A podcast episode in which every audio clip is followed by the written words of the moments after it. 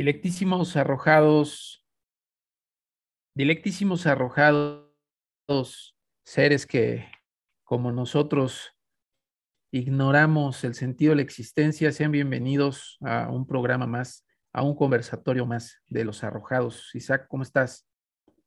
Bien, nos va aquí, pues ya en este nuevo capítulo, digamos, de nuestra serie de presentaciones este, bien, bien, y también la semana creo que ajetreada como siempre, pero a gusto. Bien, bien, eso, eso es sabia resignación, es útil. no, no hay, creo, otra, otra opción posible que sabia resignación, ni pedo. Bueno, pues hoy tenemos eh, un tema que ha salido al paso en una charla de café como todos los temas dignos de mención.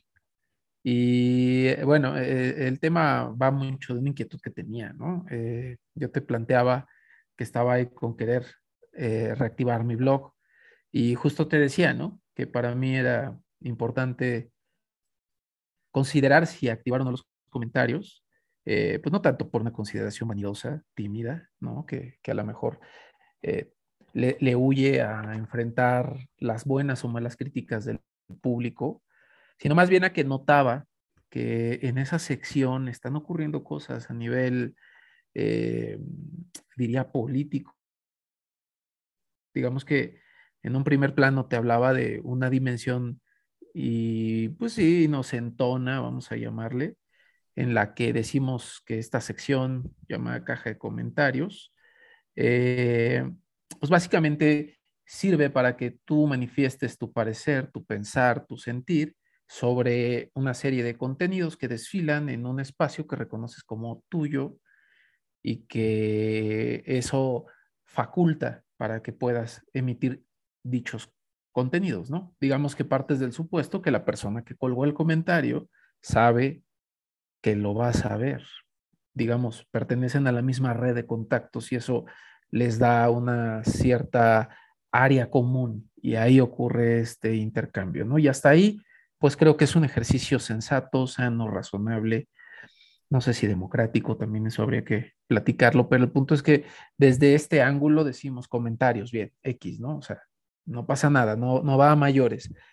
Pero cuando pensamos que la red no solamente es este espacio de comunicación eh, hiperveloz, y que también tiene una configuración en la que se están eh, fomentando y yo diría que incluso eh, accionando dinámicas eh, no solo comunicativas, sino de poder, en donde hay un interés deliberado por las empresas que se dedican a esto, fomentar ciertas emociones, en fomentar cierto tipo de pensamientos y más importante aún, en fomentar cierto tipo de acciones de los usuarios.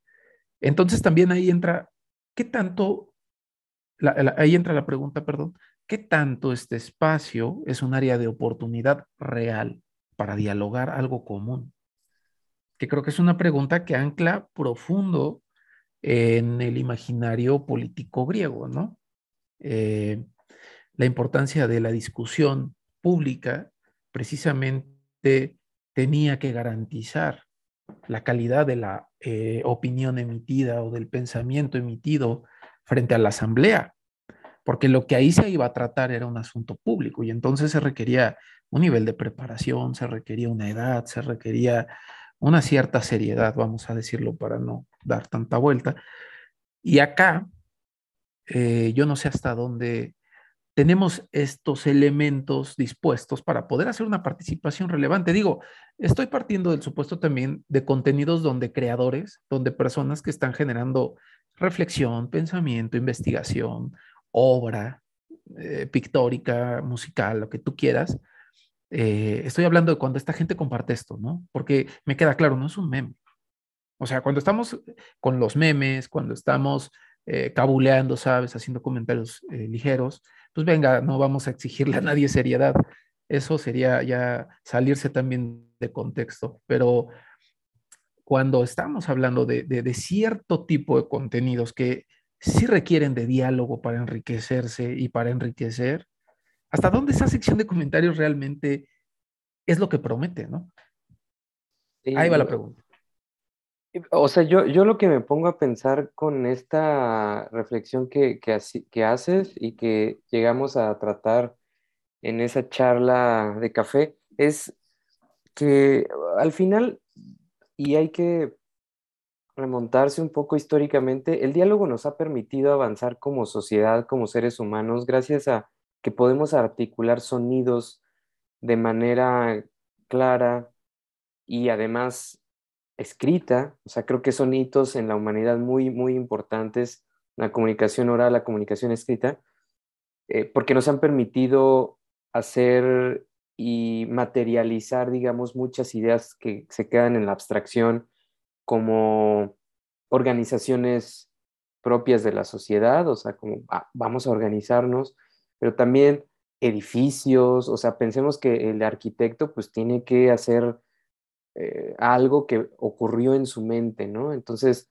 ponerla en lenguaje, ponerla en discurso, ponerla en un dibujito para que el otro la entienda, pues esa es una digamos, tarea bastante compleja en una especie que decimos, este, eh, tenemos o nos atribuimos la mayor evolución, ¿no? O la, capacidad de, estar dominando mucho el mundo. Entonces, claro, el lenguaje nos ha permitido avanzar, pero aquí viene la controversia, como tú dices. O sea, hoy en día cuando nosotros planteamos una idea en nuestras redes sociales, en algún blog, eh, comentamos algo, la pregunta también es esa, ¿no? ¿Para qué estoy comentando? ¿Y qué tanto quiero dialogar con el otro? O sea, ¿qué tanto quiero escuchar realmente al otro? O nada más, pues, fue porque me cagó su comentario y lo quiero descalificar y quiero sacar un insulto ahí eh, fino para que entonces le haga ver que, pues no es tan bueno como cree. Entonces, la idea es esa, ¿no? Eh, partimos de que hay un lenguaje que nos ha permitido evolucionar, pero también el lenguaje nos ha eh, hecho que, vayamos en un declive, ¿no? En este sentido. Entonces, eh, en esa caja de comentarios de la que tú hablas en diferentes blogs o en diferentes redes sociales, pues hay ciertos dilemas, ¿no? Porque es, de hecho, una controversia muy importante está con la propia Declaración de, Derechos Humanos, ¿no? Es, tienes el derecho a expresarte libremente y dice la carta en cualquier medio, lo cual implica periódico, un noticiero, el radio o en este caso el Internet, ¿no? Pero aquí la cuestión es esa, ¿hasta qué punto yo permito que el otro se exprese libremente y digo, sí, pues date, di lo que tú quieras, o hasta qué punto digo, no, esto ya no o sea, ya no te quiero escuchar porque ya estás aventando pura, pura, puras, puros insultos, puras cosas que ni siquiera son ideas, ¿no? Entonces, e, esto creo que ha, hecho que eh, busquemos salidas hoy en día dentro en las redes sociales. Una que es a través de la puerta de la tolerancia, porque desde luego que eso es muy importante, me parece, en una construcción de la sociedad, es, ok, te voy a escuchar, quiero saber qué piensas, no estoy de acuerdo, pero podemos convivir, ¿no? Que era lo que pasó con Martín Lutero en, su momento, o sea, que le lo querían matar, pues porque había esta guerra de que yo pienso así, tú piensas así, y la disolución fue, mira, no nos vamos a poner de acuerdo en cómo pensamos, ni yo te voy a imponer mis creencias, ni tú vas a poner, a imponer eh, tus creencias en mí. Entonces, ¿por qué no hacemos algo? ¿Por qué no convivimos en santa paz todos? cada quien con sus ideas. Entonces, una puerta que hay que abrir es la tolerancia, es decir, te escucho, va, órale. Pero ahí viene la parte, ¿no? ¿Hasta qué punto te escucho? Porque ya lo que estás diciendo ya no nos permite avanzar, por un lado, y hasta qué punto eh, estoy limitando tu capacidad de expresarte o estoy eh, aniquilando la democracia, ¿no? O sea, también por ahí. Sí, sí, la, pregunta entonces es ética. La pregunta no es eh, una pregunta que está pensando por eh, el engagement de mi, de, mi, de mi red, ¿no? O sea, realmente es cuando estamos ahí en ese espacio y tenemos una persona que está planteando una idea o que está planteando un trabajo o que está planteando una obra, eh, ¿cómo estamos recibiéndola, no? Y, y, aquí yo no estoy queriendo partir del supuesto optimista donde tenemos que darle un like, ¿no? O sea, incluso esa parte a mí me parece igual cuestionable, pero ahorita, ahorita pasamos a esa dimensión. Pienso que, que más bien la pregunta va mucho por el lado justo de la responsabilidad.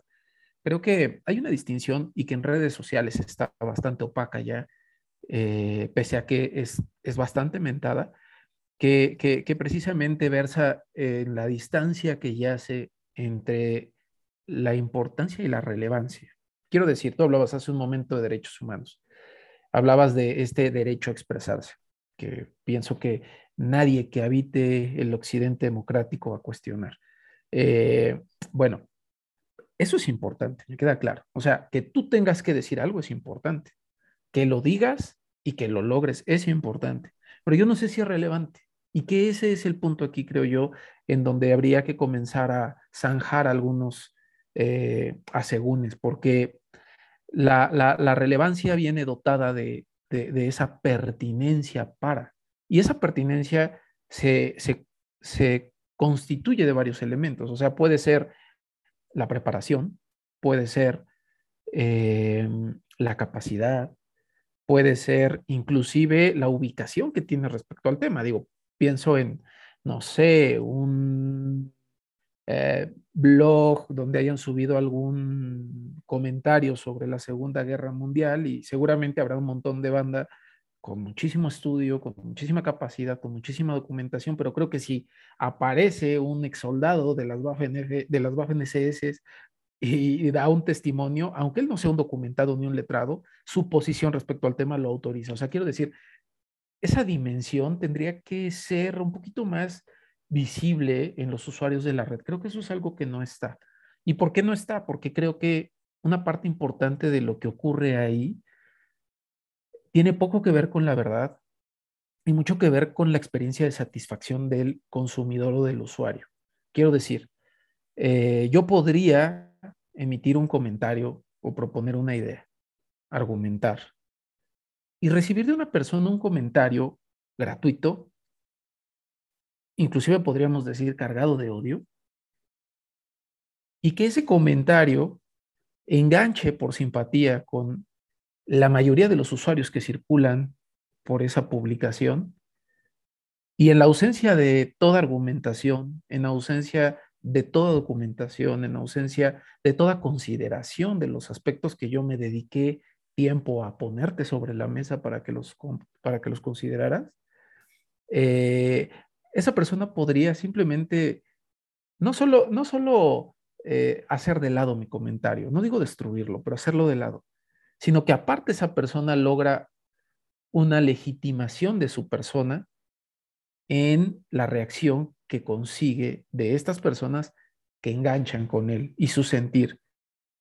Y al final, la discusión de la que éramos parte terminó siendo anecdótica. Anecdótica porque de hecho pudieron no haber leído nada de lo que puse o pudieron no haber hecho el esfuerzo de escuchar o comprender lo que dejé ahí de manera compartida y entonces, ¿sabes? Eh, comenzar una cadena de consolidación de la individualidad o de la representación de una persona en ese espacio. Entonces, para seguir aterrizando el comentario, creo que en esa caja no necesariamente lo que está ocurriendo es un área de oportunidad para el intercambio de ideas. Es un espacio para la legitimación de subjetividades. Y eso creo que es muy importante tenerlo presente. La gente comienza a participar para recibir aceptación, no para lograr un buen punto con alguien.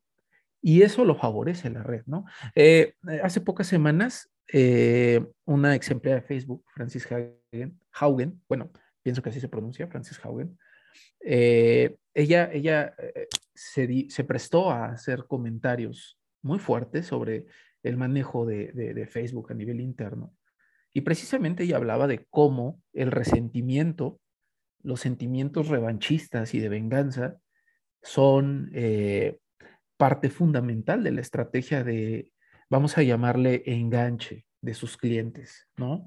Las personas están en este trip de, sentimientos, eh, vamos a llamarle frustrados, que todo el tiempo están siendo aguijoneados, ¿no? De hecho, incluso hablaba que el mismo algoritmo tiene dentro de sus facultades volverte a colocar contenidos que detestas, contenidos que no te parecen, para mantenerte reaccionando y mantenerte cautivo, ¿no? O sea, hablaba de ya una acción eh, voluntaria de inyección de odio, vamos a decirlo así. Y esto, esto en la caja de comentarios es muy visible.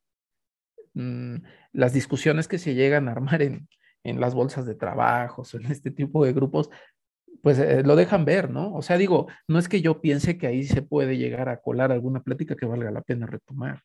También eso sería muy ingenuo, pero, pero quiero decir, ves la conducta, ves el patrón de conducta de la gente y pienso que eso al final lo vuelve medianamente adictivo también, porque todo el tiempo estás vengando esta posición perdida que no sabes cómo resolver porque normalmente a veces no hay solución, a veces simplemente estamos enganchados con ideologías, a veces simplemente estamos respondiendo a sentimientos tóxicos, pero no podemos legitimarlos en el mundo offline frente a nuestros prójimos, pues porque son inviables, porque necesitamos recapacitar, porque necesitamos hacer ese proceso de reasimilación y de replanteamiento de nosotros mismos, que es una talacha de aquellas a nivel intelectual, a nivel psicológico, y no queremos hacerla o no podemos, no tenemos bien a bien las formas, pero ahí en la red social, un comentario eh, intelectualmente insignificante, pero con un gran potencial de empatía con esas personas que van circulando por la misma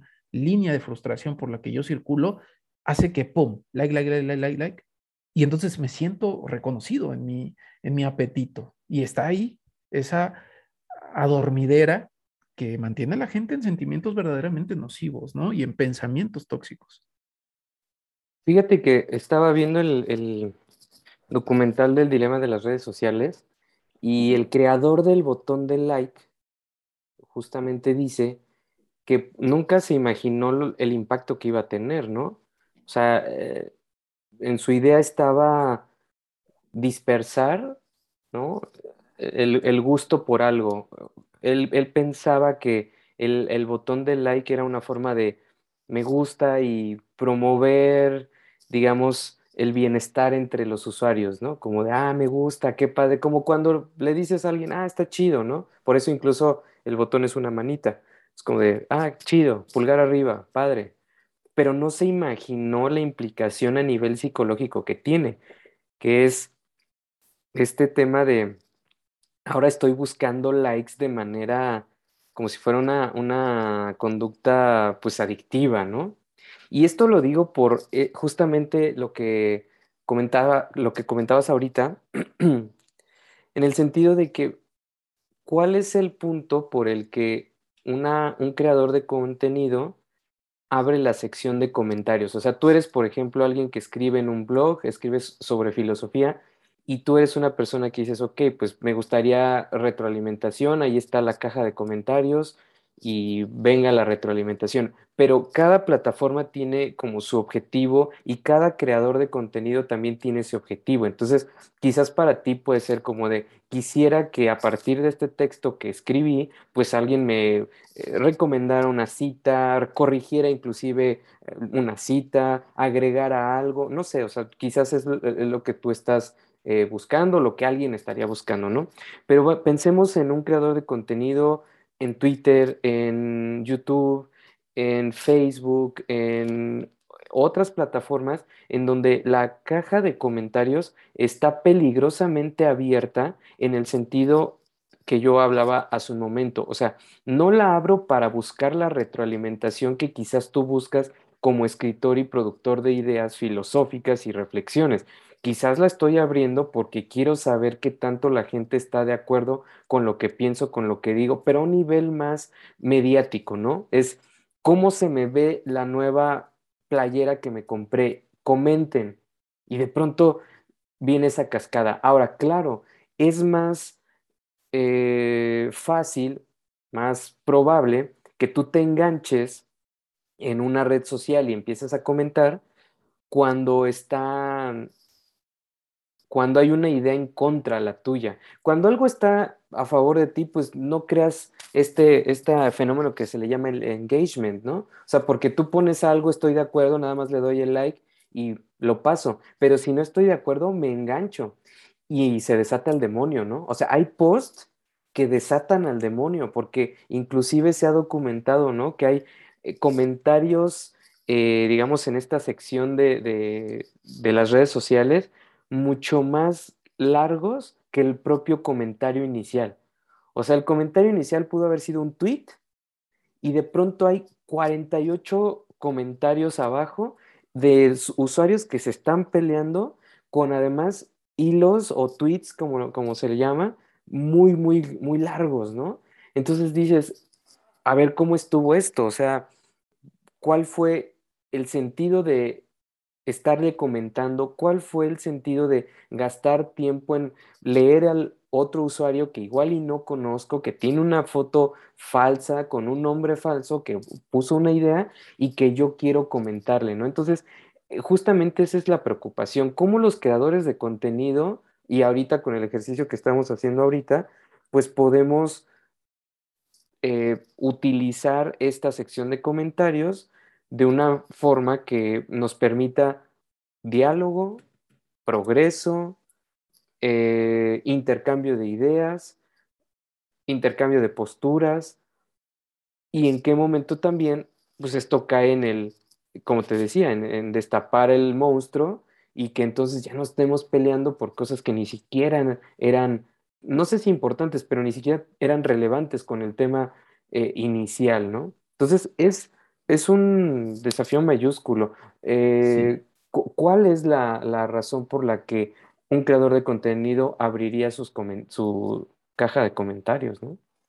Claro, sí, digo, al final tocaste el tema al inicio puede haber banda que quiere solo confirmación, que creo que es la manera habitual del uso de la red. O sea, creo que el 90% de la gente va a cotejar su valor en un grupo determinado específico, que es una conducta totalmente humana. Hay que tener cuidado con ella porque genera sujeciones importantes, pero, pero ok, sabemos que eso pasa. Pero en el caso de los contenidos, pienso que sí, una gran ganancia es al menos saber que no todos los temas son del mismo pelaje, ¿no? Yo creo que ese es un buen arranque y ese podría ser un buen aporte en esta discusión, que sepamos que no todos los contenidos son del mismo tipo y entonces las interacciones son de distinta naturaleza, ¿no?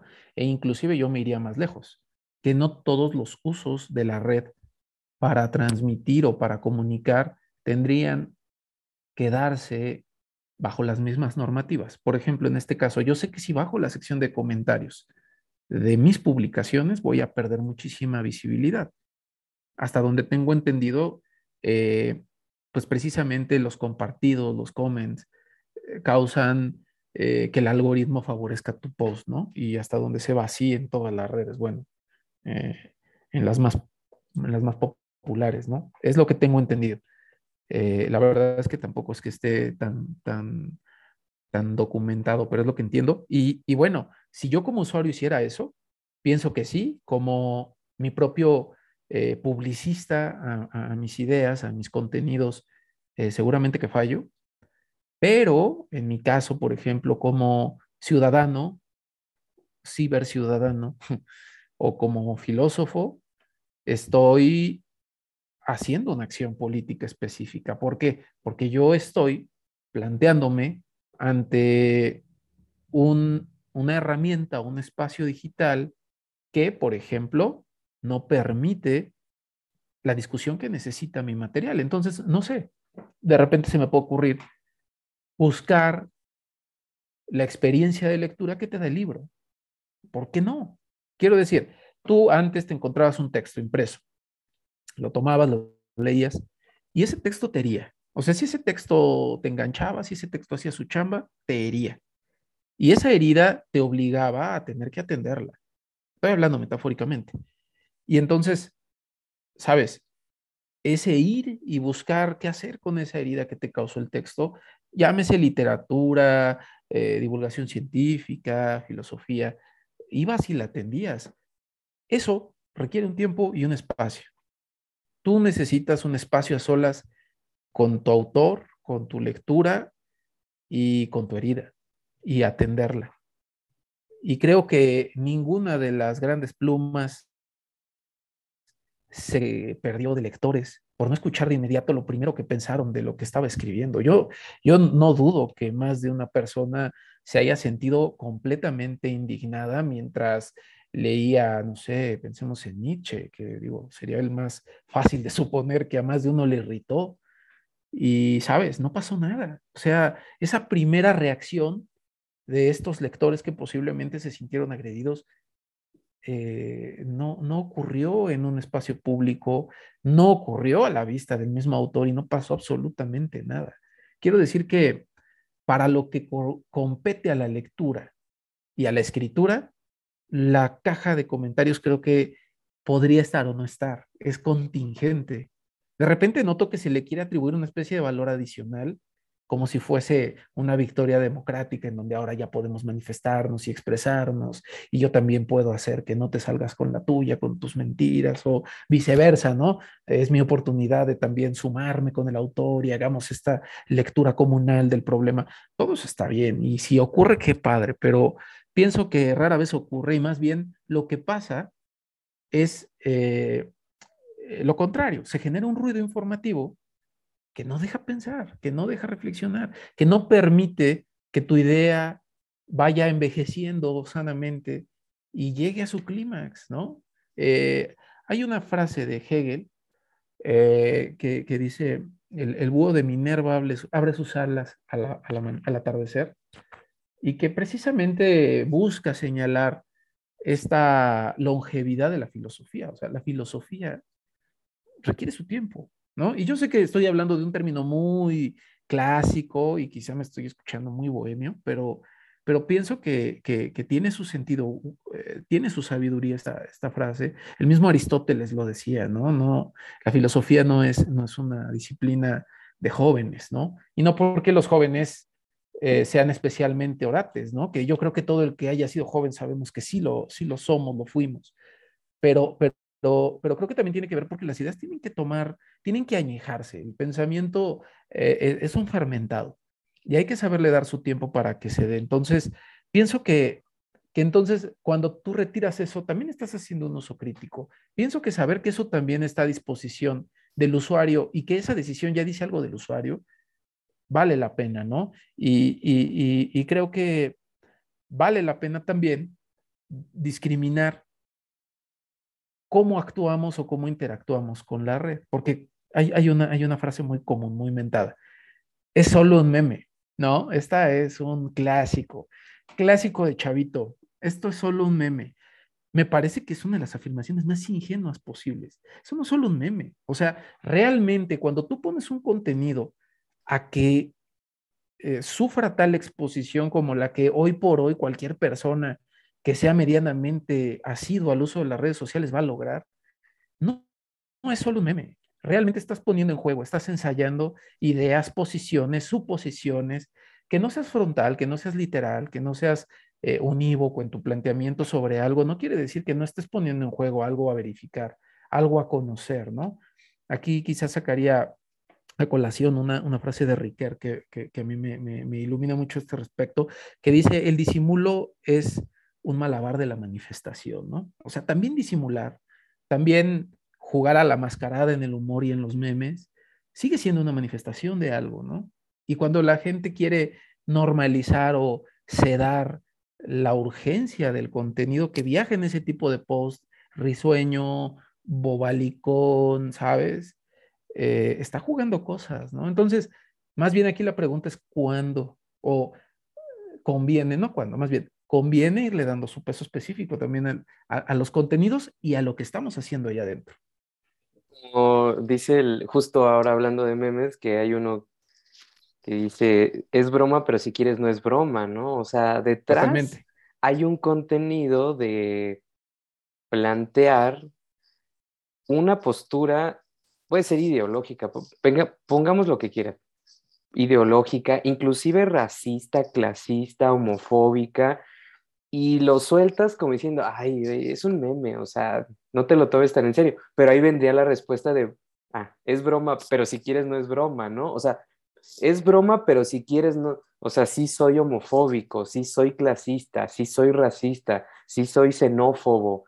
Entonces, a mí lo que me preocupa en este tema de los comentarios, porque pues en esa charla me acuerdo que lo que hablábamos era justo eso, ¿no? Como lo abrimos o no lo abrimos, porque va a haber gente que empiece a aventar puro odio y pura pinche, eh, puros pinches comentarios extremos y se va a estar peleando la gente en un espacio donde quizás no era para eso, ¿no? O sea, pues, no estamos buscando aquí rines y arenas para que la gente vaya y se den la madre verbalmente, ¿no? Pero me preocupa eso porque lo que yo me pongo a, pensar es que desde luego estas cajas de comentarios desatan al demonio y van a amplificar el impulso, porque tú también lo decías, o sea, ya no hay ese ejercicio de reflexión. A mí me pasaba, yo de pronto veo un video de un autor o de alguien que no con quien no coincido, porque eso me gusta mucho hacer ese ejercicio, como de la sombra intelectual, a ver, este güey está diciendo estas ideas, no coincido con sus ideas, ¿qué le respondería? ¿No? Para salirme de, las de la famosa burbuja epistémica, ¿no? Y, también no entrar en, en la mm, cámara de eco. O sea, quisiera yo tener un punto de vista mucho más objetivos, si lo podemos llamar así entre comillas, entonces hago este ejercicio y de pronto lo que me sale es que veo un video, leo a un autor con quien no coincido y yo me pongo a reflexionar, no, bueno, le respondería esto, le diría esto,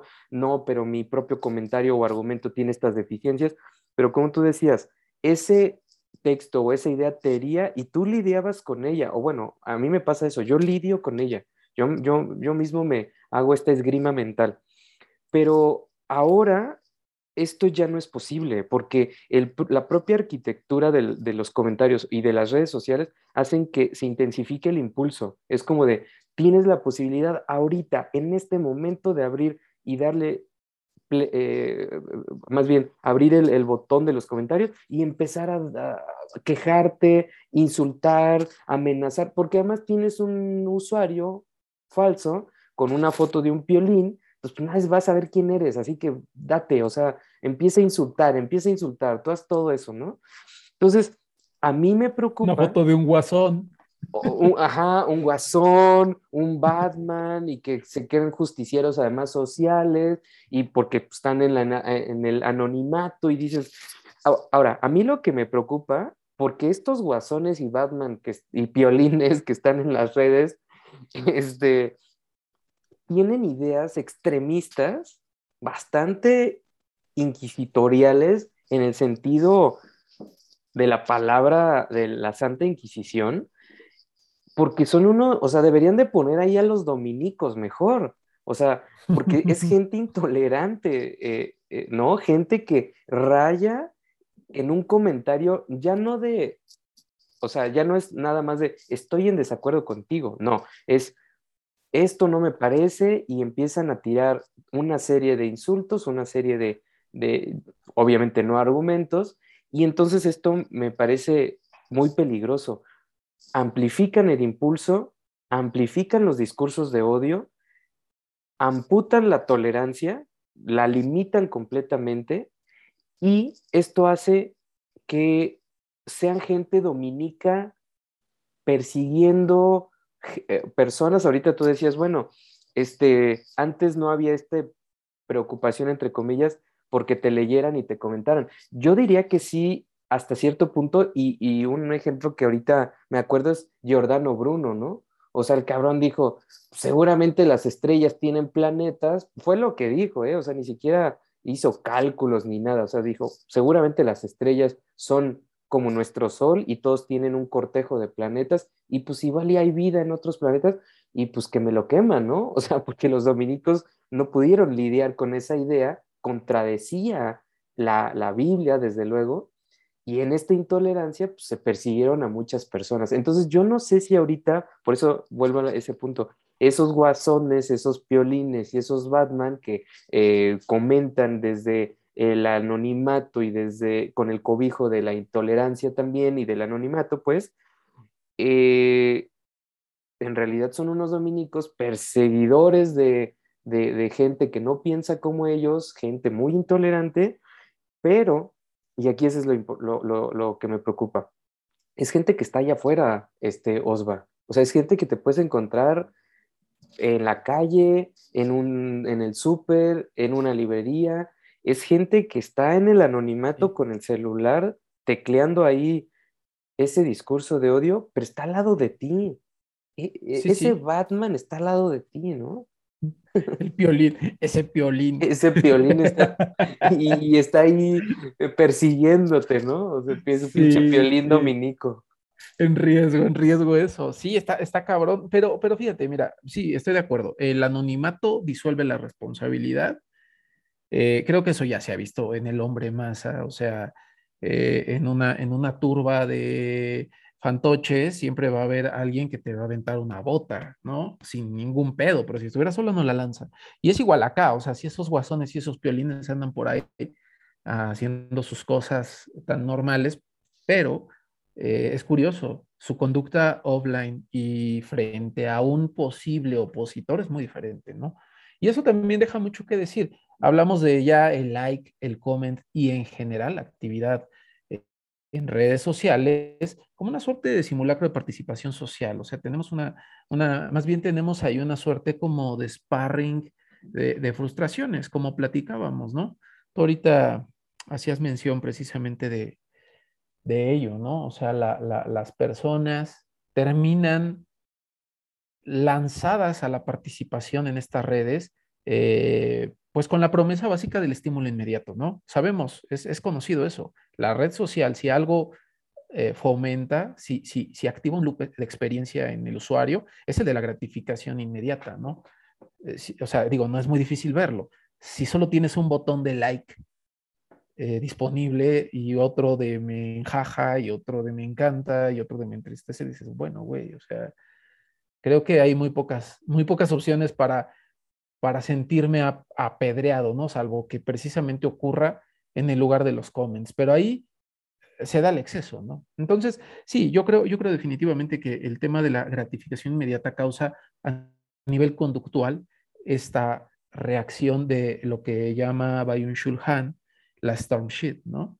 El ir y perder el respeto por el otro. Tú hace un momento retomabas la figura de la sombra, ¿no? Como, como una analogía del ejercicio intelectual para, para ir eh, viendo cómo atacar un punto, una idea. Y también tomaste el de la esgrima. Bueno, la esgrima intelectual tiene una, una, regla de, de, etiqueta, yo le llamaría, que igual las redes sociales, o bueno, los usuarios en las redes sociales han perdido, y es el tema de que envistes ideas, no personas.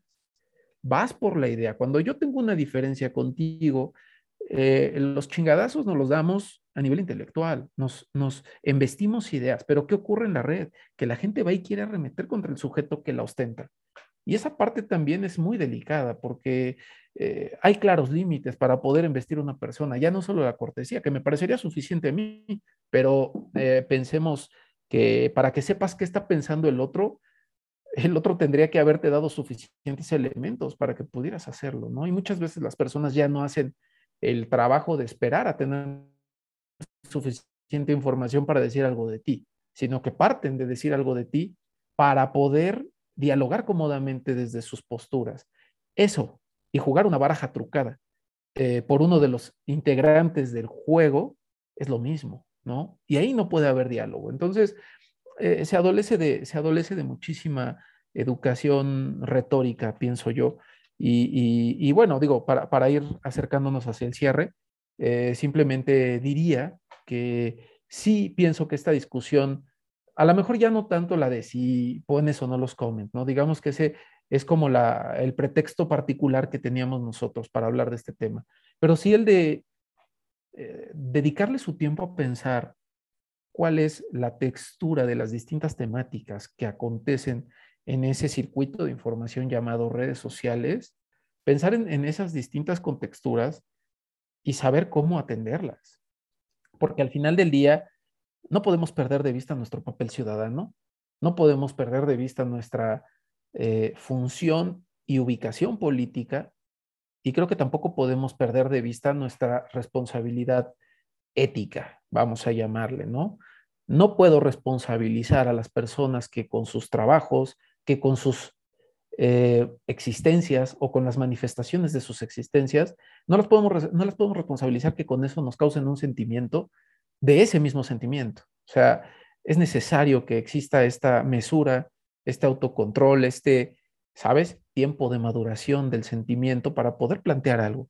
Pienso que vale la pena, ¿no? Vuelvo a repetir, yo sé que hay un montón y eso es el, el porcentaje más grande. Hay un montón de, contenidos, discusiones, pláticas, contenidos que ameritan una risa, que ameritan un albur, que ameritan ponernos ligeros y dejarnos llevar, o sea, todo bien, no estoy queriendo hacer un comentario aquí timorato y mucho, pero sí creo que abusamos de, de, la sobreabundancia de esos contenidos al grado en que ya se vuelve difícil hablar con cierta, eh, vamos a llamarle, madurez intelectual sobre algunos asuntos.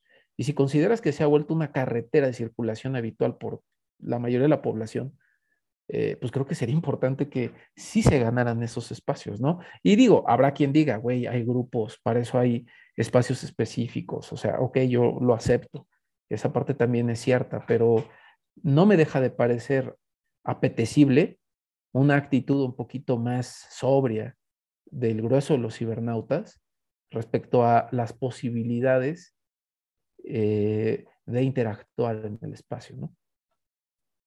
A mí, o sea, me, lleva a pensar todo esto y a manera igual de conclusiones para acercarnos al final, es que pues no sabemos dialogar, primero, ¿no? O sea, hay que asumirlo muchas veces y crecimos con la idea de en la mesa no se habla de fútbol, religión y política, ¿no? Porque pues nos vamos a pelear.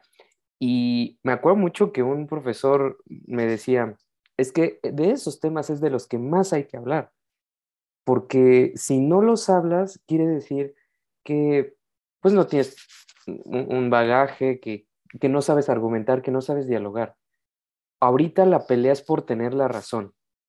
No es tanto por construir un conocimiento o llegar a un punto de acuerdo o decir, a ver, oye, si es cierto, esto pues no me parece, pero igual y ah, en algo coincidimos, vamos a encontrar en qué es. Pero este no saber dialogar nos ha llevado a mm, que en redes sociales nuestro comportamiento sea sumamente hostil porque pues traemos ahí un quizás un, odio o algún tema y entonces esa es la oportunidad perfecta para decir no estoy de acuerdo y además insultar de, de paso pues al interlocutor. Entonces el no saber dialogar y el tener en la idea esta batalla pues infructífera, inútil, yo diría, por tener la razón, este, nos ha llevado a lo que ahorita tú mencionabas y citabas a este autor eh, alemán-coreano, que es la, la shitstorm, ¿no? la, tormenta de mierda. Empezar a todos a, a, decir pura pinche, puras pinches chingaderas, a ver quién dice el peor insulto, ¿no? Y justamente me ponía a pensar también en esto, o sea, hasta qué punto, y obviamente suena muy romántico, pero pues tampoco estamos esperando que haya un rainbow storm, o sea, una tormenta de arco iris, ¿no? Donde todos, ay, pues sea sumamente positivo y sí, yo coincido contigo, con tu postura. Bueno, quién sabe, tampoco así es eh, esta, eh, digamos, esta transición y esta evolución, ¿no? Pero me parece, y retomando a Hegel, que Hegel hablaba justo, ¿no? De tesis, antítesis y síntesis, pues no hay ninguno de los tres elementos.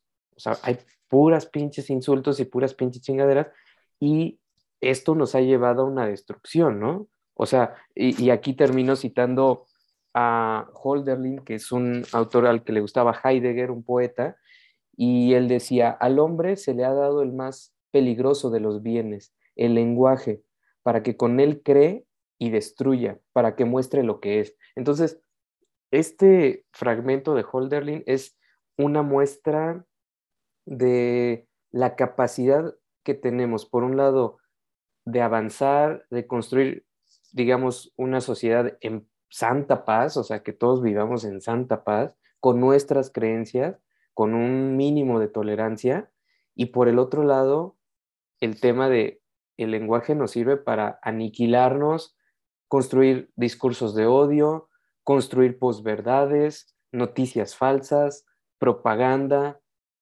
obviamente control social, y, ahí es donde nosotros tenemos un piso eh, bastante inseguro, porque entonces pareciera que queremos estar empantanándonos, que queremos estar eh, justamente no, es decir, no queremos avanzar, sino lo que queremos es nada más estar viendo cómo le hago para destruir a mi oponente, ¿no? Entonces yo por ahí diría, eh, y la respuesta al si abriría la caja de comentarios es, yo sí la abriría, o sea, yo diría, ah, hay que abrirla, ¿no? seguro ahorita la gente se va a encontrar con que está cerrada, así de, no puedo comentarles a estos cabrones, ya me tienen hasta la madre, su pinche podcast dura un chingo y no sé qué, no, lo sé, no lo sé, pero, pero yo diría, sí, sí, sí hay que abrirlos y, y hay que escuchar a la gente, hay que escuchar, o sea, eh, para también autorregularnos, yo creo, para decir, güey, ya no estemos tirando tanta pinche mierda, o sea, todos nos estamos salpicando, mejor ya hay que pararle, ¿no? Sí, podría ser. Yo, a mí me podría interesar eh, dejarlo cerrado como una toma de posición eh, política respecto a las inercias que favorece la misma arquitectura de los sitios, ¿no?